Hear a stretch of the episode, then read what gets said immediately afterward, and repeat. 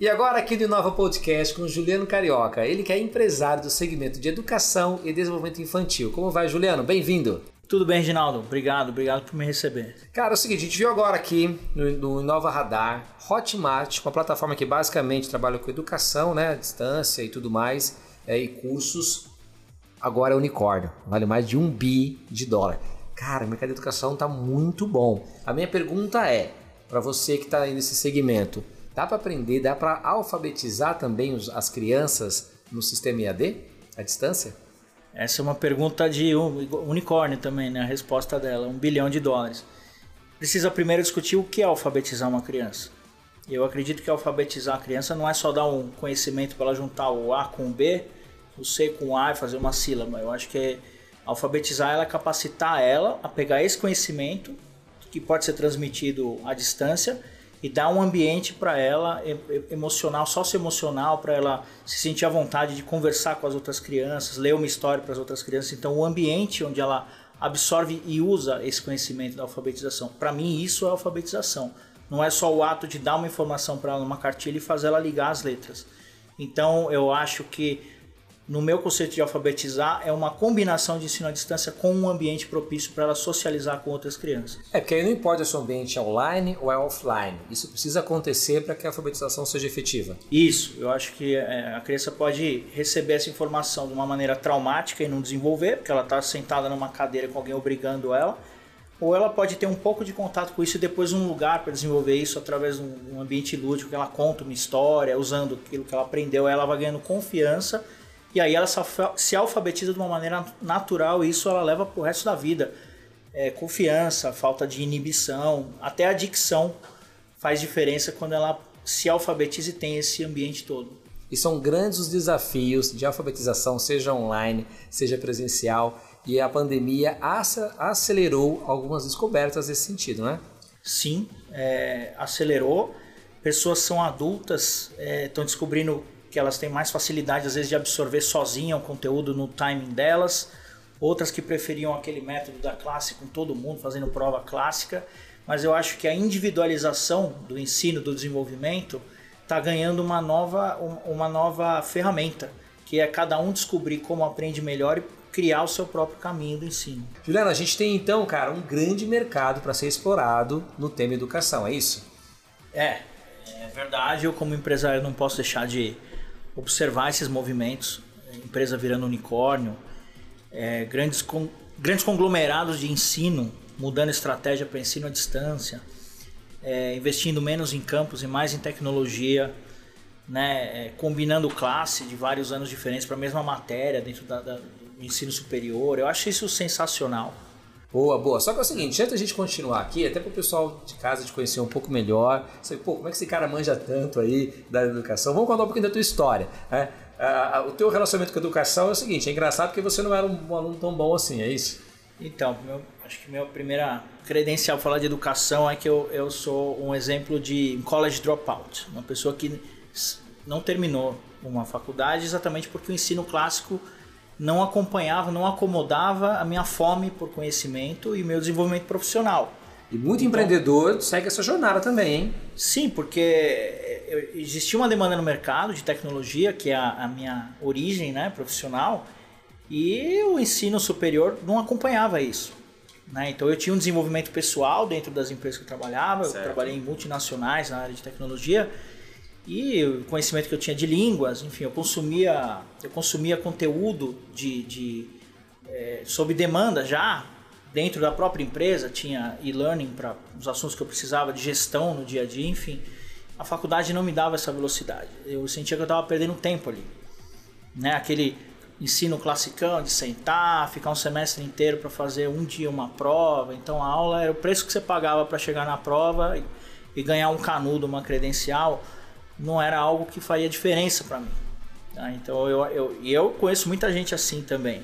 Agora, me fala uma coisa, e, e, tem, e tem, também, você tem um é, TDAH, né, que você tem? Qual que é o... Então, e aí depois, mais tarde, na vida adulta, descobri que eu tenho TDAH, que é, o, é, é, é uma condição que, que faz... A, é, Dificulta, né? O... É, um transtorno de déficit de atenção e hiperatividade. Então, é, isso faz com que você tenha naturalmente uma inquietude com a velocidade das coisas. Então, O ensino à distância, por exemplo, o, o autodidatismo. Você consome na sua velocidade. Você consome na sua velocidade o assunto que você quer. Às vezes um livro você não precisa consumir ele inteiro, você consegue entender uma parte dele. E aquilo é satisfatório, você segue na sua velocidade. Eu fui descobrir mais tarde esse diagnóstico mais velho. Mas é por isso que lá atrás já, já, já não acompanhava a velocidade que eu tinha profissional. E também eu não, eu não conseguia é, naturalmente gostar daquela dinâmica, daquela, daquele modelo clássico e tal. Então, enfim. É... é, tem uma história que eu sempre conto que é assim, né? A gente, até o, alguns anos atrás, a gente estudava. Olha, olha só que história interessante, galera. A gente estudava ou procurava, né, os pais procuravam colocar os filhos em escolas tradicionais. E o que, que, significa, o que significa uma escola tradicional? Uma metodologia de ensino centenária. Aí olha só, geralmente isso é desenvolvido no século XVIII, no século XIX. Aí essa galera estudando na velocidade das coisas acontecendo no século XIX. E tomando reguada do professor, né, Isso. né? Se, se, Agora, se olha só, o método de, de, de, educação é do século XVIII, o modelo de ensino do século XIX, vivendo no século XX com a transição para o século XXI e a velocidade da informação. Cara, a, a, criança chega na sala de aula já com milhares de horas de Netflix, vendo um monte de reality shows que tem por aí, vendo o desenvolvimento familiar, conectado com a música, com todas as plataformas de streaming, com o game conectado. Entra na sala de aula, o professor abre a cartilha e fala assim: B com A, Ba. A criança olha e fala assim: me leve ao seu líder. Isso aqui é um, é um extraterrestre, aqui não é possível. Não, e pior é que, que ela, não, é ela não sabe falar isso, então ela se comporta de maneiras esquisitas. Você, pessoa, você como pai, você vai lá e, e, e, a escola te chama e olha, seu filho não não foca, não, não se concentra. Então, peraí, mas você concentrar no quê? Meu filho, ele não. Eu tenho cinco. Sim. Né? Eu tenho Sabe? quatro. Então aqui na mesa aqui tem nove. Temos quase Gente, um... nove crianças aqui nessa Falta mesa. Falta mais dois, tem um goleiro aí. Faz tá, um mas time. aí não, somos nós dois, pô. Os dois goleiros, pra segurar aí, aí. né? reserva e vambora. E, e assim, a criança ela não vira e fala: olha, não estou satisfeito com esse sistema de ensino. Ele não sabe verbalizar isso, ele não sabe porque ele odeia estar tá ali, não gosta, começa a não querer ir para a escola, começa a dar problema, né? Você já parou para pensar que os nossos filhos, eles não têm que esperar para assistir o programa de TV que nem a gente? Não, não tem. Você deixa o controle de TV e deixa o celular. Qual que eles pegam? Não, é assim, o, o, o Netflix, ele escolhe o que ele quer ver na hora que ele quer ver. Quando eu queria ver um desenho, eu tinha que saber a hora que passava Exato. e o programa que passava. Eu consumia muita coisa antes que eu não queria Sim. E muita coisa, eu gostava lá da Caverna do Dragão, eu tinha que ver o, o Cavalo de Fogo antes. Você lembra disso, cara? Eu acho que eu lembro. eu lembro, é, assim, eu queria ver o Pica-Pau e o, o, o Papaléguas, e tinha 200 desenhos que enfiavam pela goela. E assim, propaganda, na época não tinha nem curadoria para propaganda para criança. Você via lá, compre batom. Aí você ia lá pro seu pai, eu quero batom, que é o, o, o chocolate. chocolate, entendeu? Então hoje Hoje não se pode fazer o mesmo tipo de propaganda para criança e ela escolhe o que ela quer na hora que ela quer. Ela pega o controle lá e fala: oh, eu quero esse desenho aqui. E outra, não tem propaganda. Ele, se ele quiser ficar 5 horas vendo os episódios em seguida, ele vê. Como é que você vai pegar essa criança de hoje e colocá-la no sistema de ensino que tem a cartilha e uma progressão? A Base Nacional Comum Curricular ela tem os princípios psicopedagógicos né? E dali deriva tanto escola pública escola particular, deriva dali o conteúdo programático, mas a progressão das crianças presume-se que é igual para todas. Não, tem um semestre igual para todas. E você tem outro problema, que quando você fazia isso no ambiente ainda das quatro paredes, você fazia alguma coisa para atrair a atenção dessa criançada. Agora online, o professor dando a mesma aula, falando o mesmo assunto, essas crianças é, em, diver, em, em diferentes momentos, em diferentes locais, com diferentes velocidades de internet, um com aparelho maior, outro com aparelho com device, né? um, um computador, outro assistindo aula do celular, um com fone de ouvido, o outro no som ambiente, deve ser uma loucura, um desafio gigantesco para você ter algum resultado com aula online. Inclusive, Juliano, quero chamar o pessoal que está assistindo a gente aqui e, e ouvindo também nas plataformas, nas plataformas digitais, para colocar nos comentários aqui quais são os BOs, os problemas, os cases, os causos que você já tem observado nessa fase de aula online. Deve ter cada história. A gente vê aí de vez em quando na timeline aí das redes sociais aparece lá o professor que está dando aula e de repente ah, acontece alguma coisa atrás dele, a criança que está lá e de repente tem um som, acontece alguma coisa em casa. Tem assuntos assim, coisas absurdas que estão acontecendo, porque a gente está aprendendo também com isso, né? Porque é um, um Não, aprendizado. O seu filho, ele, ele, enquanto ele é pequeno, 6, 7, 8 anos, com 8 acho que ele já consegue se.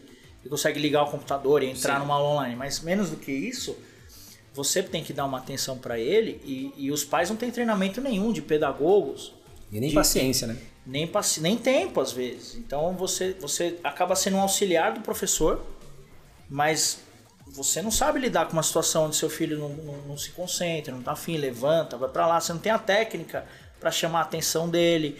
Aí você tem que contar com o professor. O professor tem uma dificuldade no computador, técnica, aí uma criança deixa o microfone aberto, o pai grita.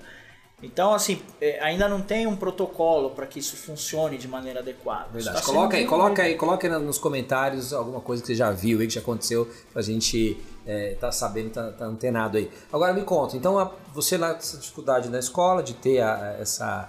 essa de, de, de, de aguardar né, esse passo a passo mais lento da educação, aí você abandona a escola, o curso superior. Não, não abandonei a escola. É, conta essa história direito aí, vai lá. Não, a escola, pelo amor de Deus, escola. Mas a minha escola eu jogava bola na educação física, Então depois tinha um tinha um motivo pra borrão, ficar na depois tinha escola. outra aula de futebol, aí Então você tinha motivo pra ficar, porque Tinha, jogava eu bola. gostava de jogar Mas jogava bola. bem, pelo menos? eu jogava, eu jogava, eu era magrinho e jogava bem, isso é verdade. Então tá é- bom. Mas enfim, brincadeiras à parte, a escola acabava sendo um lugar onde você socializa, você tem seus amigos, então acaba que não é uma, também não é muita opção da criança, não pode largar a escola. Então ela acaba sendo compelida a fazer. Mas tive meus problemas de nota, enfim. né, Estudava na véspera da prova, tirava nota. Agora a atividade era vagal, assim, fundão, conversava, É, Tem jogava cara, né, bola. gente? Ser um aluno bem disciplinado, sentava na primeira carteira, meia aqui, aquele conga vermelho e meia até o, o É, meio da eu canela. era, eu era fundão, 6,5, 7. Mas assim, é, ho- hoje, eu vou dar um exemplo pra você do que eu tava falando. Se seu filho quiser falar com você, você tem, ele sabe que você tem WhatsApp. Sim. Mesmo que ele não tenha celular, que eu não concordo que tem que dar celular pra uma criança. Qual idade você acha que tem Isso. que dar celular? Eu acho que depende da maturidade da criança. É, Lá em casa, além de corte, é 12 anos. É, eu acho que a criança tem que ter. Se ela tiver maturidade para saber não obcecar com aquilo, não acabar substituindo a realidade, não brincar com os irmãos, não sair na rua. Mas nem os adultos têm isso, pô. Então, aí tem adulto que tem que ser proibido Então, de, também de ter celular. pô, aí- Mas se você tiver a oportunidade de ensinar seu filho Claro, a dosar e ele te respeitar também, né? Não virar um problema entre vocês, dosar o celular, aí eu acho que 12 anos é uma idade boa. Mas não sei se tem regra. 12 anos tem criança super desenvolvida e madura emocionalmente com 12 anos e tem criança, filho único, que é o bibelô da família e recebe a atenção de todo mundo, ele manda em todo mundo. Você Tem dá, muito isso, né? você dá na mão. Isso aí é assunto, inclusive, para um outro podcast, tá? Sim, Isso aí é não. assunto pra... Gente, a, a Uplay, na minha empresa, ela atendeu um milhão de crianças. A gente tem muito orgulho dessa marca. Cara, um milhão. Um milhão na rede toda. em Rapaz. cinco anos. A gente já viu de tudo. No começo da empresa, eu tinha a oportunidade de ficar no balcão, que a gente tinha uma, duas, três unidades. Eu via isso. Eu via claramente isso. As a diferença entre as crianças que eram filhos únicos, tinha irmão que sabia dividir, que não sabia. Eu vi Nossa, muito isso cara, deve ter acontecer. muita experiência legal As crianças ficavam duas, três horas lá dentro, conviviam entre si, a gente, cria, a gente desenvolveu essas atividades em cima desses comportamentos. Às vezes tem que combinar uma criança egoísta com outra, às vezes uma é muito forte fisicamente, é, é, brinca com a outra, ele tem que dosar a força. Então, A gente aprendeu tudo isso na prática. Então, Mas você, você inaugurou o Play por causa da, do motivo de você ter muitos filhos ou não? não, eu ver, não? usava, eu usava esse serviço de recreação infantil em shopping como um creche. Pagava uma grana também. Porque ah, e aí tinha vários problemas de segurança, de qualidade, de, de, de custo, modelo econômico que tinha. Se eu fosse usar como crédito É, porque, é porque geralmente é 15, 20 reais o. o- Isso em 2013, 2014. Hoje é 40, 50 reais para pisar. Pra ficar 15, 15 Tá. minutos lá. É, assim, então para usar livre. Tanto que a Uplay nasceu com um preço fixo para usar livre. Essa era a ideia. Mas por que, que você, você caminhou para abrir a a Uplay? O que aconteceu? Não, porque quando eu usava esse serviço, a gente não inventou recreação em shopping. Tá. Quando eu usava esse serviço, eu achava que ele tinha um ângulo que ninguém enxergava, que era o, o- o do serviço para o pai ter um apoio no desenvolvimento do filho e uma creche ao mesmo tempo.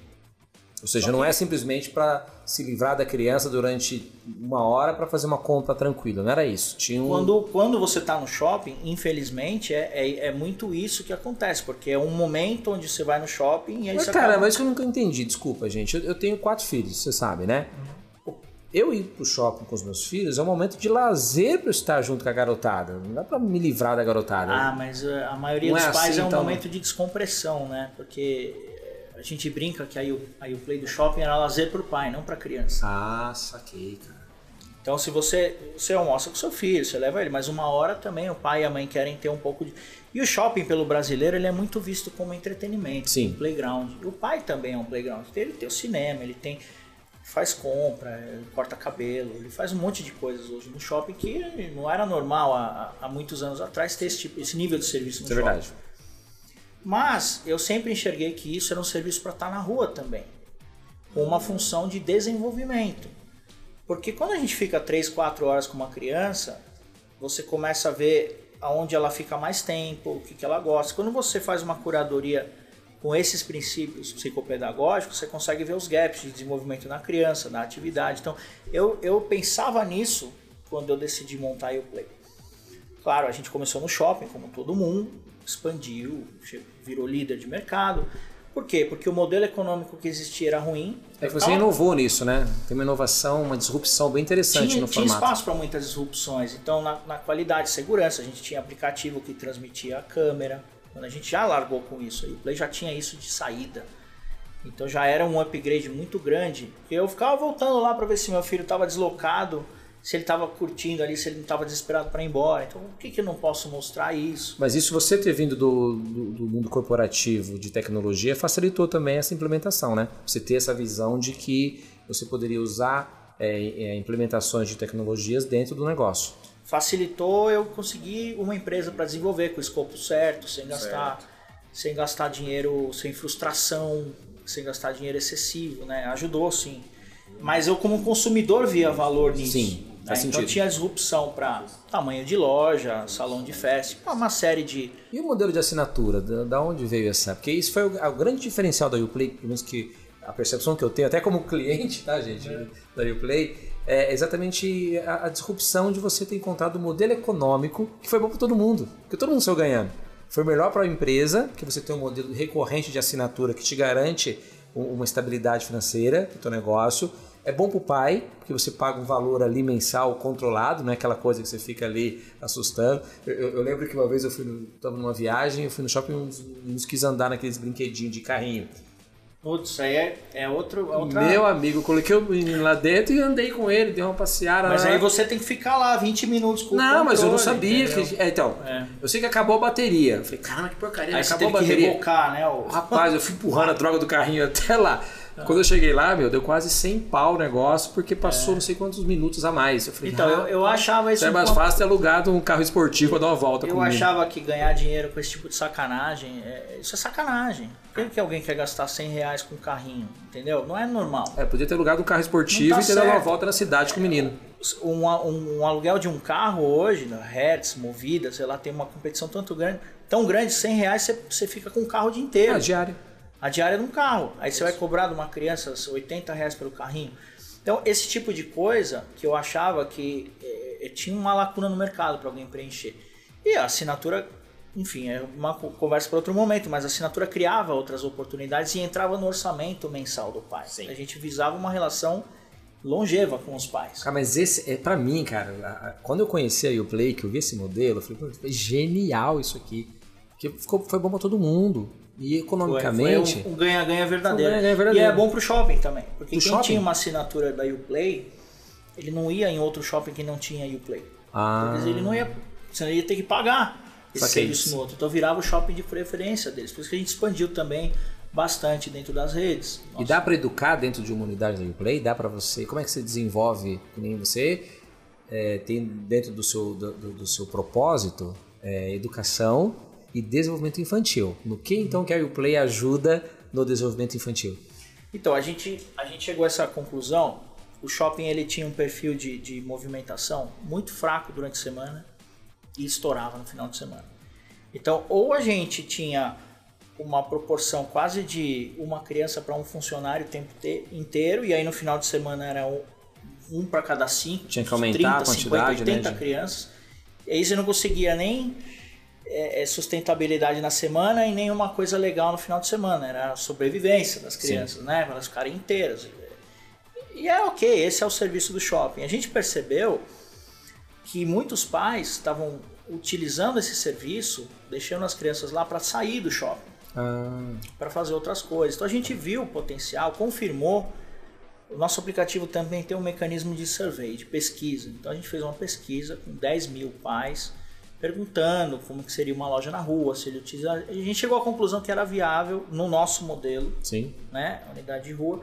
E aí, o modelo de rua, como você não tem um estacionamento correndo para o pai, e é uma coisa que está no bairro dele, é, ele poderia ter uma relação de complemento de escola, né? E a gente trazer lá para dentro outras atividades para quando a criança estivesse lá, ela ter oportunidade de fazer. Então, até para ganhar tempo, né? Porque muitas vezes você aí você tem que se deslocar para o pediatra, para cortar o cabelo, para aula de judô, para curso de inglês. É, fica às vezes você perde uma hora para ir num lugar, uma hora para ir no outro, tem tudo lá dentro. É, eu brinco que tem muitas vezes, quem tem filho sabe, muitas vezes você vive a agenda da criança. Sim. Porque tem crianças que têm, pasme, tem crianças que têm mais atividades do que muito adulto. Não, agenda de mini executivo, né? É, exatamente. Executivo. Então a gente quis criar um balanço de um lugar que não fosse nem muito bicho grilo, que ah, aqui é ensine abraça a árvore, e também não fosse o mini executivo com agenda. Então a gente quis criar esse balanço. E nós não quisemos entrar no mercado de educação, se meter a fazer isso. Nós trouxemos quem sabe. Então lá dentro tem uma franquia de idiomas, tem uma franquia de corte de cabelo, tem uma franquia de artes marciais, uma franquia de música. Tem programação? Tem, tem franquia de programação. Cada unidade tem o seu, tem o seu. Monta, seu, cada unidade monta o seu, o seu leque de. O seu leque de opções dentro né, do que o bairro, o poder socioeconômico do ah, bairro, da demanda, tá? Então a gente, a gente pensou, como a gente está falando de educação infantil e desenvolvimento, a gente pensou, olha, aqui tem opções. Né? Então é o serviço do shopping com essas opções. E no final, o que, que a gente descobriu com isso? É, é, um, é um grande. O pai, quando ele começa a entender as demandas do filho, que ele gosta de brincar, a gente dando feedback a criança individualmente, ele começa a ter as opções ali dentro. Então ele não está restrito, porque, ah, meu filho gosta de artes marciais, mas é lá não sei aonde, então ele tem ali ah, minha, meu filho gosta de artes cênicas, ele gosta de brincar. Ou seja, a criança ela vai fluindo para aquilo que é uma aptidão, para aquilo que ela mais sente prazer. Exatamente. E aí da onde vem a, a, o nosso conhecimento sobre desenvolvimento infantil? É, é, um pouco de tentativa e erro, é um pouco de demanda. Aí o play é efeito, ela não é causa. Você está falando que a gente inventou, algumas coisas a gente inventou, releu, Sim. mas o resto é efeito do que conversando com os pais a gente foi percebendo. Essa demanda é, existe. Até porque a criança fica ali com você, sei lá, duas horas. Você deu o exemplo de um pai que para ir para um cinema. Cara, geralmente um filme é duas horas e meia de filme, vai, no cinema. Então, você tem ali duas horas e meia, três horas, uma criança ali. Eu acho que o nível de observação também que vocês têm é, da, do comportamento das crianças ali, da, daquilo que são os brinquedos que elas mais vai, mais, mais é, querem, das é, atividades. Depois né? de um milhão de crianças, Reginaldo, Você o, tem... O, a coisa maluca é a gente tem um data mining, a gente tem um circuito, então a gente encontra padrões no comportamento. A gente criou um circuito que certo. era ideal para 45 a 50 minutos, que é o tempo que o pai usava esse serviço ah, no shopping. A média era é. isso. Tá. Passou disso, a gente começa a ter dificuldade de entreter uma criança. Então aí que a gente começou a desenvolver essas atividades Entendi. complementares. Né? Então no shopping não é normal, é a, o, o, o, normal é 45 minutos, uma hora. Mas isso não era por causa do custo? Quando você colocou a assinatura, rompeu um pouco, ou mesmo com a assinatura continuou com esse volume, de, é, essa problema, média de tempo? O problema da assinatura é que ele vinha, o pai vinha 4, 5 vezes no shopping, e aí com a assinatura ele pagava um mês e ele usava à vontade. Certo. Né? Não era pelo tempo que ele ficava. Ah, tá. O comportamento de tempo não mudou muito. Não mudou muito. Tá. Porque a pessoa fica lá no shopping, o estacionamento tá vencendo, ela tá, tá custando ficar lá no shopping. Ah, entendi. Faz sentido, faz sentido. O problema é quantas vezes ela vinha. Mas no final do dia, a gente, a gente percebeu essa demanda, né? E aí é, o, o, ângulo que eu estava te colocando da velocidade com a criança consome isso é a velocidade como você dá. É impressionante as crianças de hoje, a intimidade com tecnologia que elas têm. Eu estava dando para você o exemplo do WhatsApp. Sim. Né? Você tem o WhatsApp. Seu filho pode não ter o celular, mas ele sabe que se ele quiser falar com você, você vai saber que você quer falar com ele, ele vai esperar que você retorne. Sim. Quando a gente era criança, se meu pai estava comutando do ponto A para o ponto B, do trabalho para casa e tal, eu sabia que ou eu pegava ele lá antes de sair, ou depois que ele não tinha essa de ah, não conseguir falar com meu pai, da ansiedade, meu pai não me ama. As crianças de hoje, você não responde porque você não quer saber do seu filho, ele, ele tem ansiedade. Então, por que, que o conhecimento para ele tem que vir na velocidade média de todas as crianças? Por que, que não pode ser uma coisa individualizada? Tomando-se o cuidado, obviamente, de entender o que seu filho está consumindo. Para não, ter um, não ter um over aí, né? Para não ter um. um é, a criança também tem burnout, a criança também. E aí ela não vai focar em nada, então você tem que ensinar ela a começar e terminar uma coisa, mas ela não tem que respeitar a velocidade do amiguinho. Às vezes o amiguinho também é mais rápido que ela e aí ela tem um problema emocional. Todo mundo entendeu isso aqui, menos eu. Entendi. Então eu sou burro. Numa escola hoje, você sabe que se uma criança tem dificuldade de acompanhar o, o, a evolução, o aprendizado, aciona-se a, a, a, pedagoga de plantão da escola. Toda escola tem que ter uma pedagoga, isso é regulamentação do Ministério da Educação. Aí a pedagoga vai faz uma sondagem ali, ela fala, o processo chama sondagem. Uhum. E ela fala, olha, chama os pais, seu filho tem uma dificuldade aqui, aí ele vai para uma psicopedagoga, para uma pedagoga, para uma profissional fora da escola. E às vezes a criança não tem dificuldade nenhuma de intelecto, é emocional. Emocional. Porque o, todo mundo entendeu o negócio, ela não entendeu, ela, ela travou, bloqueou, se fechou. Ou às vezes o menino é, ele entendeu tudo tão rápido e ele é um martírio para ele ficar ali, ele também se fecha, não quer mais saber, começa a exibir comportamento, começa a não obedecer. E na verdade ele só é muito mais rápido que as outras crianças. Então como é que você lida com isso? Também vai ficar em casa, no ensino à distância só para ele? Não. Então eu acho que o ensino do futuro para a criança é essa curadoria individual, essa observação individual e essa mistura na proporção certa de, de parte técnica de conhecimento, dando suporte para os pais conseguirem fazer esse papel e ambientes onde ele pode colocar isso em prática com segurança. Olha, é, você falando isso me remete a uma coisa que a gente viu muito recentemente aqui no Inova e no Batalha das Startups, que é o seguinte a gente tem falado muito da personalização da escala, que é o que a indústria 4.0 está permitindo, junto com a tecnologia e a velocidade de dados é, 5G e a, a própria velocidade de internet está permitindo agora, que é você personalizar a escala. Então, hoje a gente, assim como uma, a L'Oréal, por exemplo, que estava aqui com a gente no Batalha das Startups, tem um grande desafio que é fazer um shampoo para cada tipo de cabelo, de uma forma que isso seja escalável e que isso seja viável economicamente e que atenda às especificidades de cada cabelo ou maquiagem, seja o que for. É o mesmo, mesmo desafio é. da educação, exatamente igual. Então, assim, a gente viveu uma era onde todo mundo foi tratado igualzinho, todo mundo na mesma sala de aula, todo mundo com a mesma metodologia, todo mundo com a mesma cartilha, aprende inglês do mesmo jeito, né? faz lá o, atividades é, atividades é, físicas, todo mundo igualzinho. E agora a gente descobriu que não dá para fazer tudo isso igual. E, e, a gente agora já tem, como você bem disse, depois de um milhão de crianças atendidas, você tem agora dados, você tem agora padrões, você agora tem expertise, nós agora temos tecnologia. Então, quando a gente brinca de futurologia, a gente imagina assim, cara, para onde vai agora o mundo? Acho que a gente tem muitas respostas que já começam a fazer sentido. Exato, e você no começo me perguntou, dá, dá para alfabetizar uma criança EAD? Né? Não.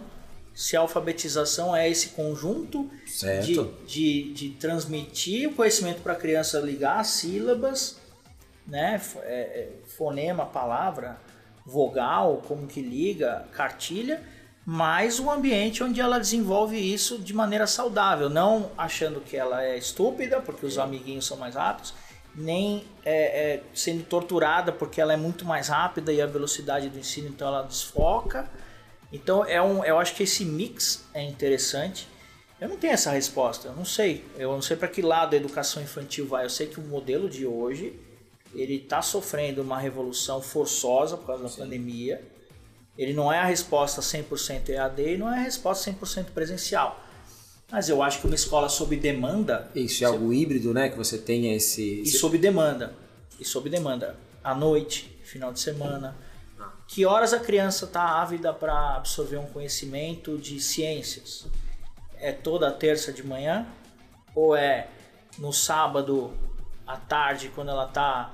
Ela brincou, ela viu o feijãozinho lá da experiência dela e tal, e ela tá pronta para fazer uma aula de ciências ali naquela hora, entendeu? Ah, é, é, é olha, vou te falar uma coisa, Juliano.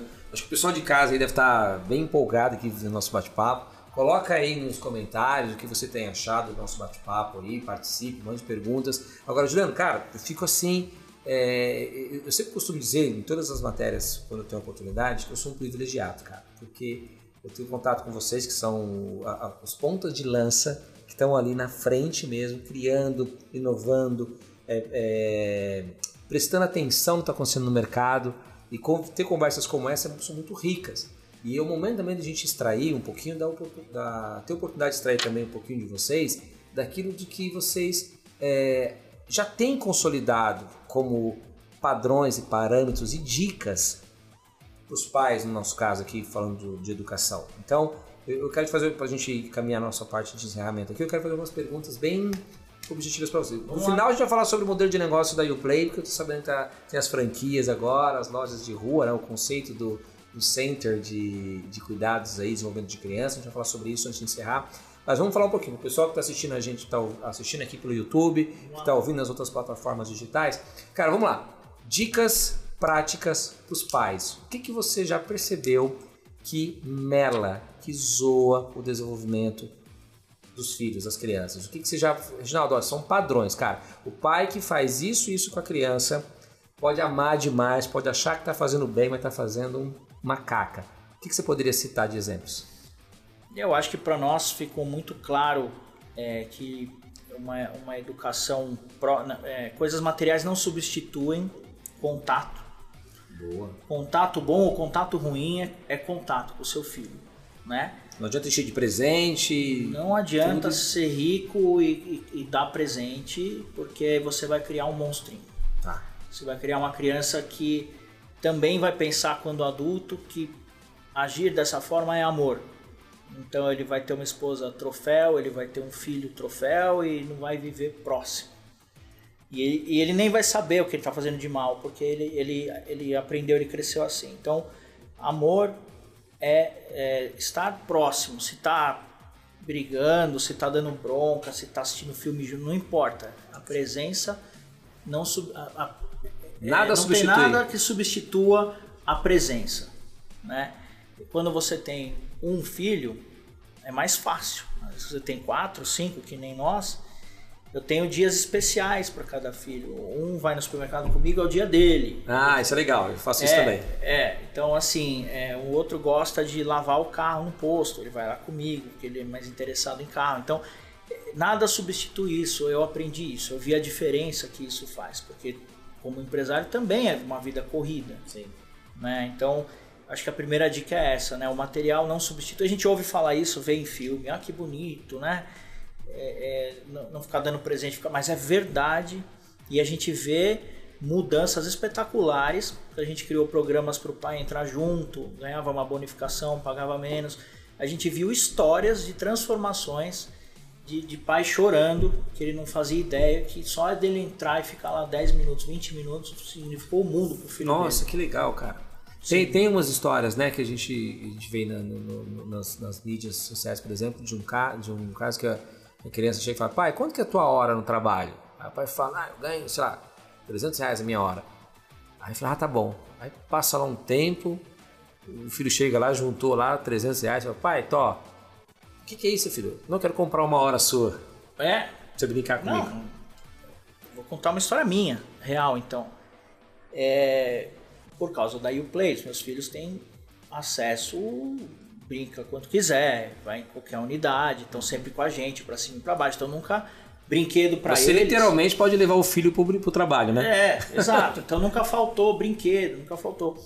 E é, de aniversário, realmente, acabou a criatividade deles. O que, que você quer de aniversário? Ah, eu quero a festa do fulano, do ciclano. Então a gente tem lá os salões de festa, fornecedor dá uma festa pra gente do tema que a gente quiser. Isso nunca foi.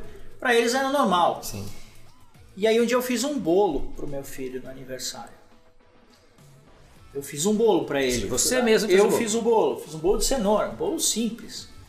Por quê? Porque tava chovendo pra caramba, não dava pra sair pra comprar o bolo, a semana foi uma loucura, era um sábado, a gente não conseguia comprar um bolo. Olha que vergonha. E aí eu falei, eu vou fazer um bolo. E ele fez o bolo comigo. Cortou lá cenoura, minha esposa deu uma força, né? Olha que da hora. Não inventar que eu sei fazer bolo. Ela foi falando, faz isso. Faz... Mas eu fiz o bolo com ele. Isso virou uma tradição em todo aniversário do Que Giuseppe, legal, cara.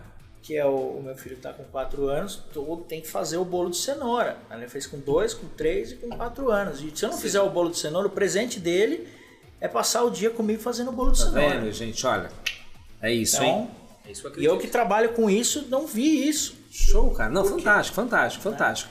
Esse depoimento Então, seu assim, é. O bolo de cenoura não é o bolo do amor aos pedaços, não é o bolo de, de 300 reais. É o bolo de. De, de... De caixinha, se for de não, caixinha. você de- compra. Você vai com ele no mercado. É o ritual de cenoura, sabe? É um bolo Que que, custa 15 reais pra fazer aquele bolo. Quatro ovos, ou duas cenouras, açúcar, fermento. É, ele faz mesmo, viu? Porque tá dando a receita Fácil, certinha. É verdade. E assim, só que ah, ele passou o dia fazendo comigo. E aí, é, isso virou uma coisa dele. Ele, ele não fala, eu quero de presente tal coisa. Ele sabe que no dia do aniversário ele tem um dia inteiro comigo. Ou seja, nada substitui a presença. Nada, eu aprendi isso é verdade, eu vi isso dentro da minha casa e eu vi isso dentro da minha empresa. Pô, que bacana, Ah, então- que bacana. Mais alguma dica assim que você queira dar que, que faz diferença na educação? Ou ó, não faça isso que vai atrapalhar teu filho? É. Fazer por ele alguma coisa? O que, que você. Eu acho que prestar atenção na, na- na- no ensino, para ver o que, que ele gosta, o que ele não gosta, é, e a velocidade dele de absorção, o método dele de absorção. É, eu eu ia te perguntar, eu achei que você ia falar sobre o. Vou fazer uma provocação aqui. Você viu lá pai que quer que o filho seja o que ele não foi? Mas, mas isso é, é uma alegoria psicológica, né? É, o pai quer se realizar satisfazer, através do isso. filho é, é, uma, é um diagnóstico de uma Você chegou a ver muito disso aí? psicológica. A gente não tem contato assim com a criança para ver a parte social da casa dela, Tá. né? Mas a gente vê é, criança vestida igual o pai. Criança vestida igual o pai é legal, tal pai, tal filho. Agora, e quando tá sempre vestido igual? Quando o pai dá bronca porque o filho é, falou de um jeito que ele não gosta. Aí o filho falou uma gíria brincando, ele, não, não é assim que fala, ele já quer transformar o filho num mini executivo como ele. É, ou melhor do que ele, né? Ele quer se realizar através do filho, mas a gente não tem tanto contato social com a vida fora da Uplay para falar isso. Mas acho que, como segunda dica, entender como o seu filho absorve conhecimento. Então, por exemplo, tem desenho educativo. Você não pode deixar ele babando na frente da TV vendo o que ele quer o tempo todo. Ele tem uma hora que ele vê o que ele gosta, de ficção, de brinquedo, de brincadeira, mas tem conteúdo também na televisão educativo. Então, o que, que ele gosta? Eu assisto com o meu filho de 8 anos o canal do YouTube lá, Mistérios do Mundo. Aí o Mistérios do Mundo explica os vulcões. um Não, eles adoram isso. A criançada adora É. isso. Vale a pena. Então, e aí eu mostrei pra ele, ó, quando você vai assistir o desenho que você gosta e tal, por uma hora. Depois, se você quiser ficar vendo alguma coisa na televisão, bota aqui e assiste da pirâmide do Egito. Então ele começa a adquirir cultura por ali. E hábito de leitura também é importante, ler junto Se ele criança. gostar de ler. Porque tem criança que vai, você vai dar um livro, ele vai olhar pro livro, ele não, ele não tem capacidade de concentração no livro, ele vai ficar lá lendo o livro. Aí ele não vai ler, você vai falar, seu moleque, você é preguiçoso, não quer Opa, ler. pera- polêmico agora, polêmico, polêmico, peraí. No- leitura não é hábito, não tem que pegar com a criança e ler junto até ele acostumar, não, não é positivo, não é indicado. Uhum. Eu não- não... é obrigatório, então. Eu acho que o que importa é o conteúdo, não a forma. Ah, gostei, ó. Põe nos comentários aqui. Concorda com o Juliano ou não? Gostei dessa, hein? Eu acho que a gente tem que fazer um podcast só pra falar sobre isso. O livro, o livro, ele, ele tem um conteúdo, Sim. Né? Às vezes a criança é muito pequena, ele tem figurinha, ele é Exato. lúdico. Aí é legal sentar com seu filho e ler história. Agora estamos falando de livro de educação, livro com conteúdo. A criança absorve ela lendo lá, a letrinha e, Uhum. e anotando, fazendo colinha, ou ela, se, ela, ela escuta um audiolivro ou ela vê Ou ela vê um- um episódio que fala daquilo. Se eu der um livro pro meu filho da múmia do Egito, ele não vai aprender nada. Só que se ele assistir multimídia, com engajamento, com um especialista falando, ele ainda aprende inglês. Boa. né? Então, assim, olha o engajamento do ensino e o interesse dele versus ler sobre a múmia. Tá vendo, gente? É, tem muito assunto pra gente falar. Agora, Juliano, depois de um milhão de, de crianças, lá, um milhão de clientes, assinatura, já começa a fazer um pouquinho de conta aqui, né? Que é a minha praia, né? Já. Faturou, Não é todo gente. mundo assinante, hein? Não é todo mundo assinante. Tem usuários, Tem os usuários- esporádicos. Pagaram mais caro do que o assinante. Então, É. você vê como o negócio é bom. Conta pra gente aí. Modelo de negócio da Uplay, agora com as lojas é, também na rua, né? Não apenas em shopping. Ruas e supermercados. Supermercados. O grupo Carrefour e o grupo GPA, Grupo Pão de Açúcar. Show. Acho que tinha aeroporto também. Como é que tá? Aeroporto também, aeroporto de Guarulhos, embarque internacional. Isso, agora me fala. Franquias. Oportunidade de negócio para quem está aí assistindo a gente, ouvindo esse podcast, falou assim: caramba, esse negócio aí pode, parece ser bom esse negócio aí, hein? É um bom negócio mesmo? Agora eu vou falar como empresário, né? Por favor, vamos lá. Todo negócio, isso é o ramo de serviços, não é varejo, Tá. tá? Todo negócio tem múltiplas fontes de receita, onde o seu, a sua matriz de custo é locação, custo de ocupação, né? Locação, condomínio quando é dentro do shopping, no supermercado, ou na rua IPTU. E folha, que é força de trabalho, funcionários que estica e encolhe de acordo com o quanto você atende de cliente, é um bom negócio, porque você não tem custo com mercadoria Sim. tá? Todo negócio tem múltiplas fontes de receita. Você tem um salão de festa, tem esses parceiros, a receita que eles originam também para o espaço. É, então você tem as sazonalidades que você consegue cobrir. né? Então é um bom negócio do ponto de vista do perfil do investimento. É, rentabilidade também é boa, um estudo de, de localidade, um estudo de zona de influência primária da loja, densidade vertical do bairro, na rua, o shopping se for no ponto certo, no shopping certo, o supermercado também.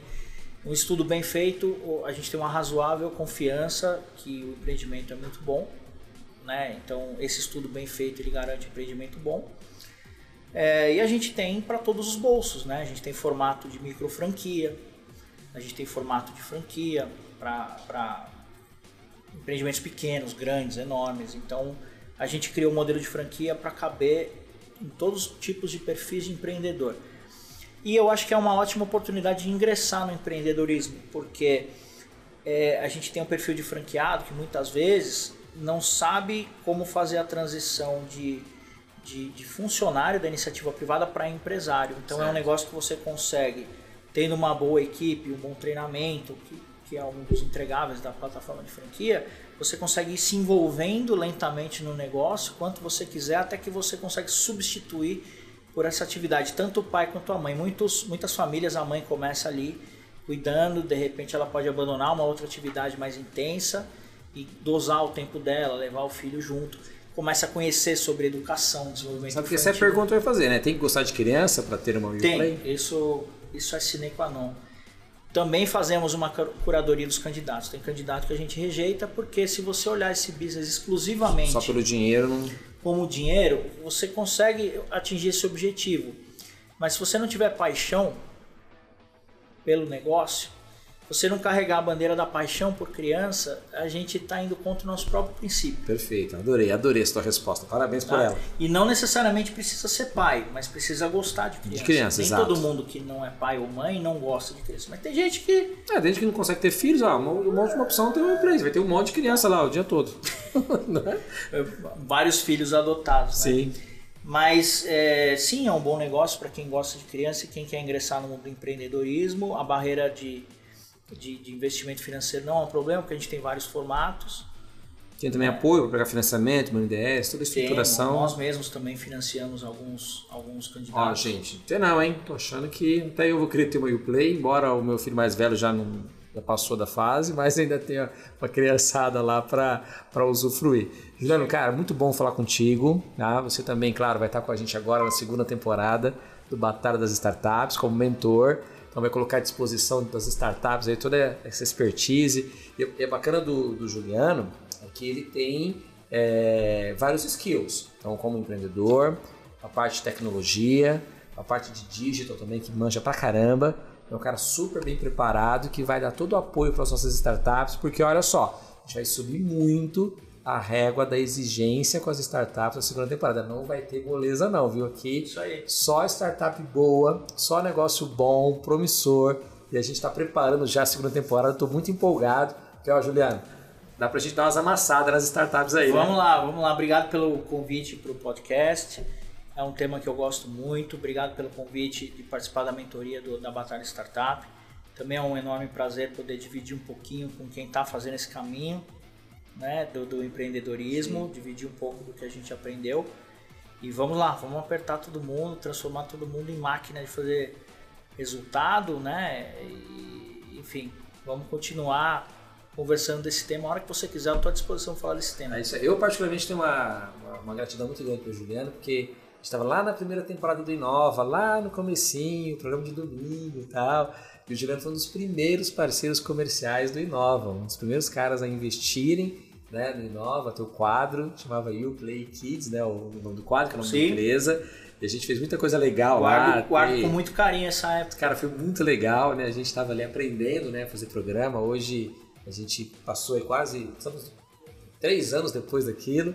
A amizade continua, a parceria continua e a gente aí volta para fazer mais coisas incríveis. Tá bom, então muito obrigado. Obrigado você também que, que ouviu aí essa nossa conversa, que fez pergunta, que interagiu conosco. Estou à disposição. É Isso aí, Legal, meu brother. Obrigado. Até a próxima. Valeu, meu irmão. E você aí que ficou com mais um Inova Podcast. A gente sempre traz um papo inteligente para você. Você sabe, né, gente? Olha, a gente tem que inspirar, motivar vocês a cada vez é, absorverem conteúdos com quem sabe, com quem fez dar certo. Então, ó, fica ligado, que já já tem mais um podcast para você aí. Até a próxima.